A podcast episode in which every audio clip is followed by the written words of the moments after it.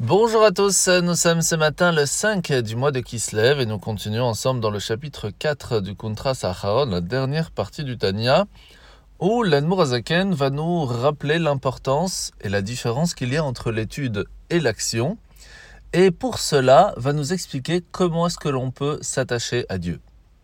De façon générale, à partir du moment où on va faire quelque chose qui va avec la volonté de Dieu, on s'attache à lui. Par contre, on peut s'attacher à lui de façon superficielle, de façon plus profonde ou de façon à s'attacher à lui directement, à son essence. Et c'est là que lorsqu'une personne va utiliser ses propres forces, sa propre euh, compréhension, eh bien elle s'attache à Dieu, oui, mais d'une façon limitée. C'est pour cela que même dans l'étude de la Torah, on ne peut en fin de compte que s'attacher à Dieu que de façon très limitée, selon la compréhension de l'intellect de l'homme.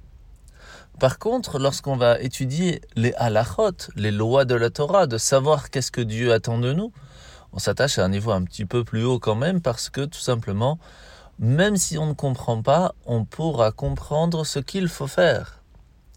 Par contre, lorsqu'on agit, on s'attache à l'essence même de Dieu, à sa lumière infinie, à sa force de volonté, en lui faisant plaisir. Et c'est pour cela que il est extrêmement important d'agir, mais au moins de savoir comment. Et ça, c'est tout simplement grâce à l'étude des halachot, des lois de la Torah. la mitzvah de ce matin, c'est la mitzvah positive numéro 21, c'est le commandement qui nous a été enjoint de respecter énormément le Beth Amikdash, le sanctuaire, le temple, au point de le considérer dans notre cœur comme un lieu inspirant de crainte et de tremblement il faut savoir que cela nous rapporte et nous rappelle aussi l'importance de ressentir la même chose pour notre synagogue. La paracha de la semaine, c'est paracha de Vayetse, où euh, en arrivant à Aram, Yaakov va rencontrer Rachel, la fille de Lavan, qui est en train de s'occuper des troupeaux de son père, à côté d'un puits. Rachel va le présenter à son père, qui va lui confier des troupeaux. Yaakov va demander à se marier avec elle, va travailler pour, pendant sept ans pour pouvoir le faire. Et en fin de compte, au dernier moment, eh bien, il va contraindre Yaakov à se marier avec Léa. Puis il va donc retravailler encore sept ans pour pouvoir se marier avec Rachel.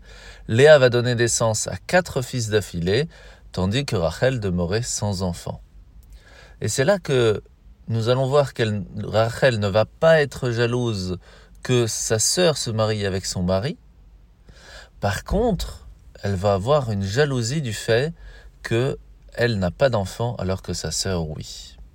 De façon générale, la jalousie mesquine, destructrice, c'est tout simplement parce qu'on a peur que le succès de l'autre va enlever notre propre valeur.